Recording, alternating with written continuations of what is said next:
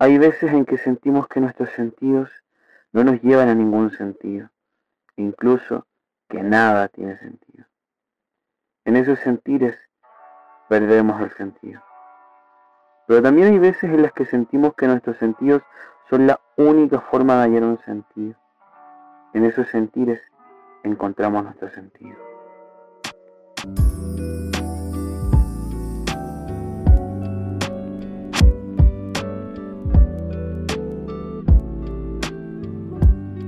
Ya.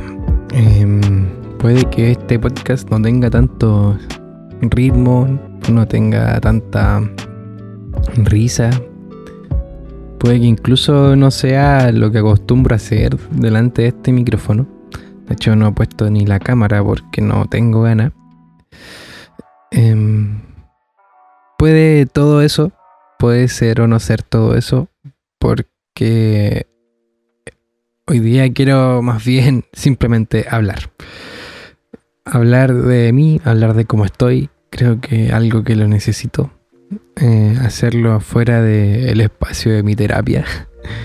Eh, para también irme sincerando conmigo mismo y sincerándome con, eh, con el mundo. Con el mundo que, en el que vivo y que he construido. Llevo un par de semanas bastante desaparecido porque, de hecho no un par de semanas. Bueno, primero sí fue, primero sí fue porque estaba un poco abrumado. Em, como que mis emociones me empezaban a sobrepasar y estaba muy cansado. Quería retomar el ritmo de la universidad antes de poder eh, eh, lanzarme más de lleno con el proyecto del podcast, pero eh, simplemente no, no podía, no, no me daba los tiempos, no me daba las ganas, no me daba el esfuerzo. Y, y bueno, aquí estoy. ahora sí estoy grabando. Eh, no fue simplemente que me empezaron a sobrepasar mis emociones, sino que de plano colapsé. Colapsé mal. Eh, yo le he comentado que llevo mucho tiempo con terapia psicológica, em, pero también estuve mucho tiempo con terapia psiquiátrica, o sea, tratamiento psiquiátrico con fármaco. Eh, producto de este colapso en el que no voy a entrar muy de lleno porque no creo que sea el espacio, em, eh, voy a tener que retomar ese tratamiento y de hecho he estado esta semana como en el proceso de que mi cuerpo vaya aceptando las nuevas sensaciones que provienen de los fármacos. Em, sentirte adormecido, sentir que tus manos como que están muy dormidas o incluso em, otras cosas como dormir todo el día. Sí, eh, son cosas que pasan cuando tomáis fármaco. Todo esto eh, no lo cuento como. Decir, oye, ¿por qué el cabo está contando esto? Eh, no lo cuento como por dar pena, porque no quiero dar pena, que baja eso. Quiero más bien como exponerlo, quiero mostrarlo, porque creo que también es parte de, de, mis procesos y de quién soy, mostrar eh, lo que tengo que hacer, ¿cachai? Y digo lo que tengo que hacer porque mucho rato peleé con la idea de volver a tomar fármaco. De hecho, no, no, no quería. Y de hecho intenté reducir de a poco la cantidad de sesiones a la semana que tengo de terapia. Antes tenía dos quise bajar a una y se me va a hacer un poco imposible porque de verdad que no, no puedo. Em, entonces digo las cosas que tengo que hacer porque no son cosas que quisiera hacer. Son cosas que de pleno tengo. Es un deber para mi autocuidado em, hacer estas cosas, tener terapia, em, tener fármacos. Y, es difícil, es difícil porque mucho tiempo nos han vendido esta idea de que tenemos que solucionar nuestros problemas solos o que tenemos que ser capaces de confrontarnos con nuestras emociones solos. Y loco, yo Te juro que me encantaría hacerlo, pero no puedo. Se me hace muy difícil porque en algún momento de mi vida olvidé eh, cómo era sentir. Eh, no, no sé qué hacer cuando siento rabia, no sé qué hacer cuando siento pena. Me angustio mucho por eso y, y no sé cómo manejarlo. Y no sé ni siquiera si manejar la palabra correcta para poder decir lo que tengo que hacer o lo que debiese hacer cuando surgen estas emociones. Estoy triste, bueno. Estoy sinceramente triste porque volví a caer a un punto de, mi vida en el, que ya no quería estar.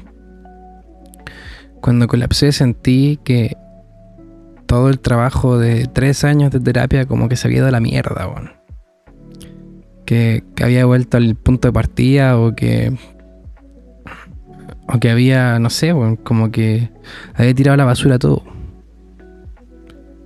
Y con ayuda de gente, con ayuda de, de los médicos.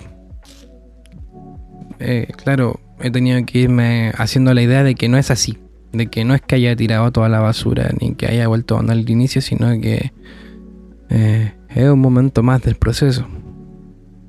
Pero no deja de ser difícil. No, no deja de serlo. Creo que enfrentarme, enfrentarme a mis emociones, o más bien sentir, ha sido uno de los grandes problemas de mi vida. No, no, repito, no, sé qué hacer con estas cosas. No. Me encantaría como poder decirles cómo me siento. Pero no tengo muchas palabras para poder em, ponerle nombre a la situación o al momento. Y sé que muchos van a estar diciendo, pero ¿qué te pasó, weón? y cuando digo colapsé es como eso colapsé, se me vino todo encima. Creo que se me vino encima eh, los dos años de la pandemia, con la gente que murió cercana, eh, cosas de mi vida que aún no perdono. Se me vino encima el cansancio, se me vino encima mis propias expectativas sobre mí mismo. se me viene encima un poco el mundo. El mundo que había construido se volvió a caer. Y hay que empezar a construirlo de nuevo. Y digo se volvió a caer porque no es la primera vez que me pasa. O sea, no, no es la primera vez que sufro una crisis y tengo que volver a pararme.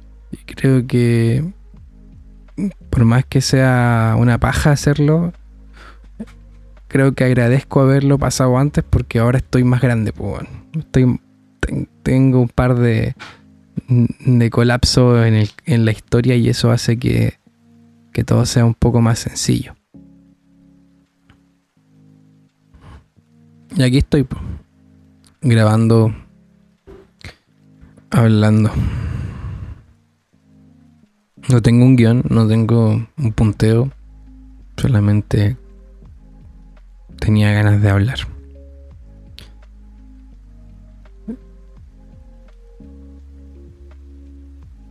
Ese día sentí que, que podía morir,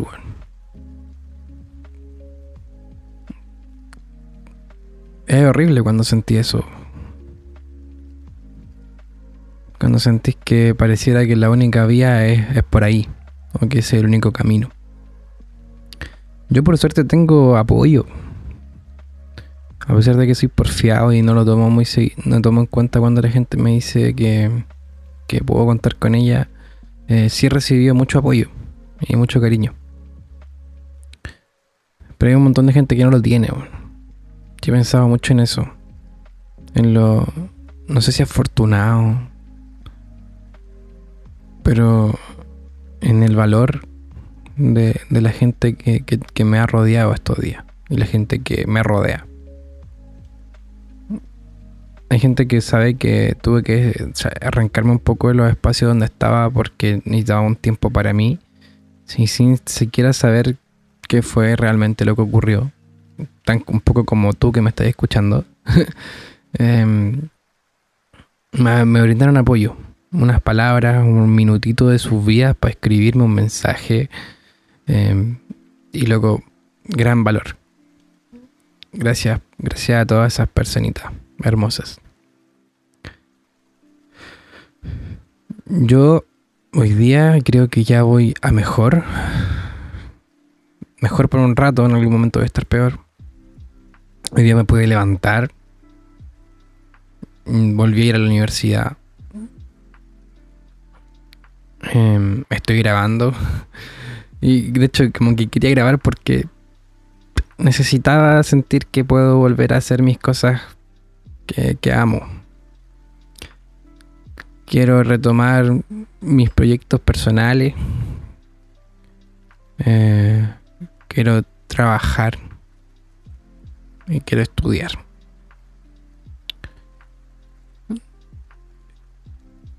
Quiero volver a querer.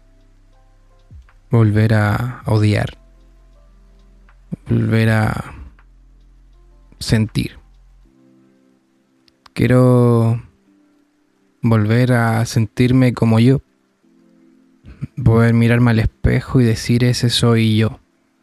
Que en algún momento lo logré, pero fue como esa sensación fugaz de pertenencia o identidad a algo que en verdad no sabía si es tuyo. Hace un par de semanas, bueno, cuando digo un par de semanas es hace un par de días, o bueno, no sé, un tiempo entre inicio de este año y ahora. Em, me pasó, me miré al espejo y ese no era yo. Y algo que me ha pasado otras veces. Se supone que se llama disociación.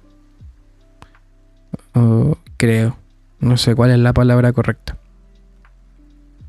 Pero es curioso porque desde la filosofía es, curioso cuando te pasa eso porque eres tú mismo mirándote a ti desde una afuera, que es tu reflejo.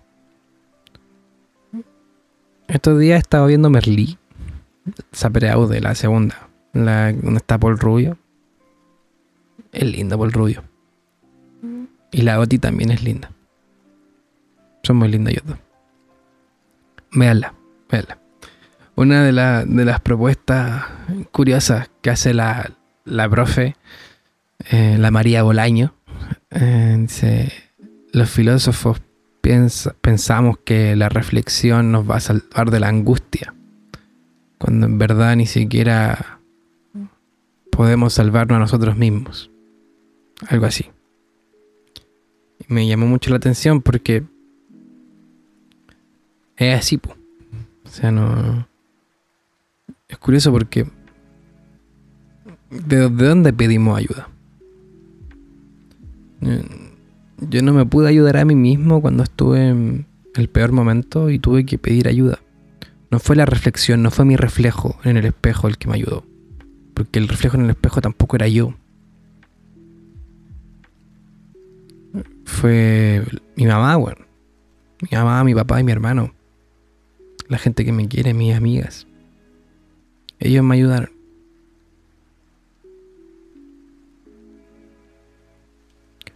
Y ahí está, La reflexión no va a salvar a nadie. El sentir quizás sí.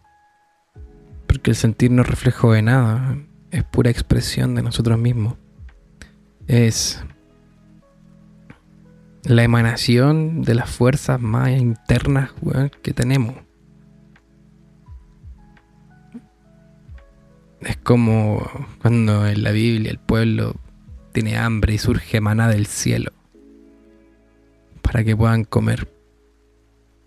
Eso es sentir. Ese maná del cielo. Pero es un maná que no viene de fuera, sino que viene de dentro. Es un bueno, perdón que me ponga con reflexiones bíblicas aquí también, nunca lo había hecho. a lo que voy es que es como una... Si, si hacemos esa metáfora, si el maná salvó al pueblo de Israel que andaba por el desierto, Quizá el sentir también sea eso que me va a salvar o va a salvarnos.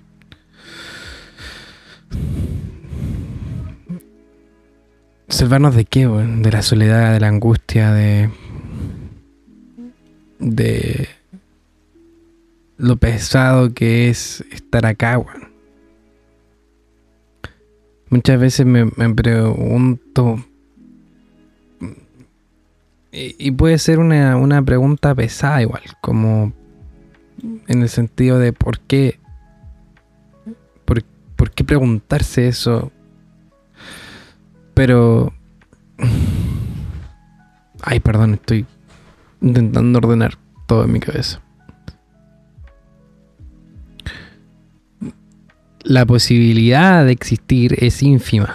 Eh, de hecho, existir es una imposibilidad. O estaría estadísticamente en el plano de la imposibilidad. Que hayamos estado, estar acá en este mundo, bueno, que es un mundo pequeñísimo. Que somos a escala del universo, somos microbios, weón.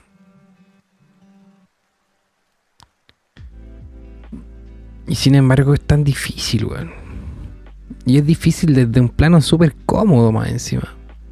O sea, yo no tengo grandes cosas de qué quejarme. Tengo un techo, tengo comida, puedo estudiar. Tengo un montón de privilegios y sin embargo se me hace súper difícil a ratos sostener la idea de que tengo que seguir viviendo y que estoy vivo. Y que... Y se va el mundo a la mierda, En una angustia que te magata y te ahoga y sentís que en ese momento eh, todo se fue a la chucha, Pero aquí estamos.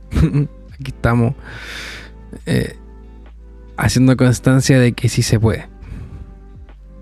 El otro día cuando le contaba a alguien sobre lo que me había pasado, le tuve que ocupé una palabra sin tomarle el peso. Eh, le dije sobreviví. Es curioso porque esta vez sobreviví no a algo externo, no sobreviví a un choque, no sobreviví a nada, a nada más que a mí mismo y a mi ideas y a, mis, a mis propios sentimientos también. Que muchas veces eh, intentan ahogarme. O también teniendo en cuenta de que esos sentimientos no son algo externo, sino que son parte de mí. Quizá lo más correcto sería decir esos, esos sentimientos con los que intento ahogarme con los que intento no estar un rato.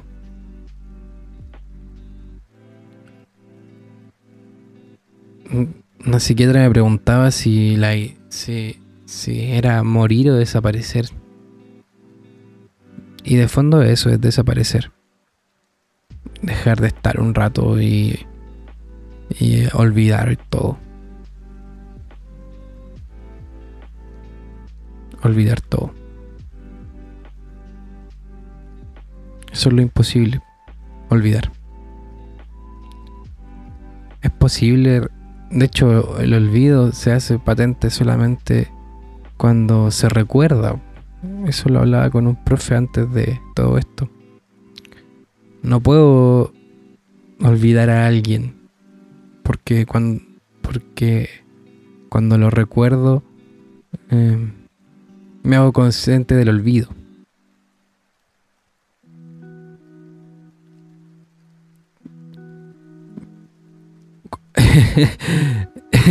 Hablen chino, perdón. Quiero decir que solamente somos conscientes de que olvidamos que nuestra billetera no está en nuestro bolsillo cuando recordamos que nuestra billetera no está en el bolsillo. Solamente olvidamos a nuestros muertos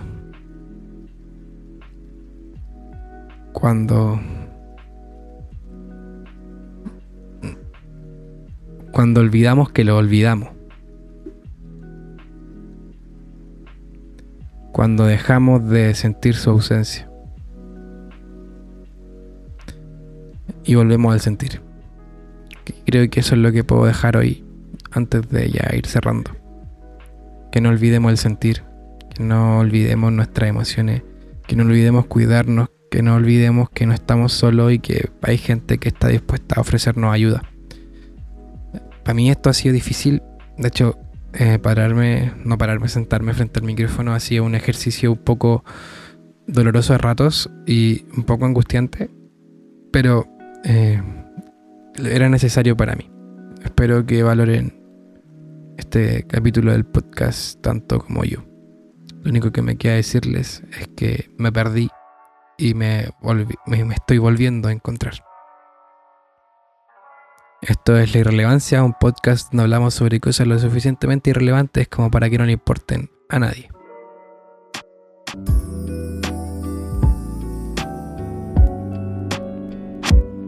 Recuerda seguirme en mis redes sociales, La Irrelevancia en TikTok, bajo en Instagram. Dale seguir al podcast y evalúalo si es que te gusta y si no, también. Se despide atentamente el Gavito.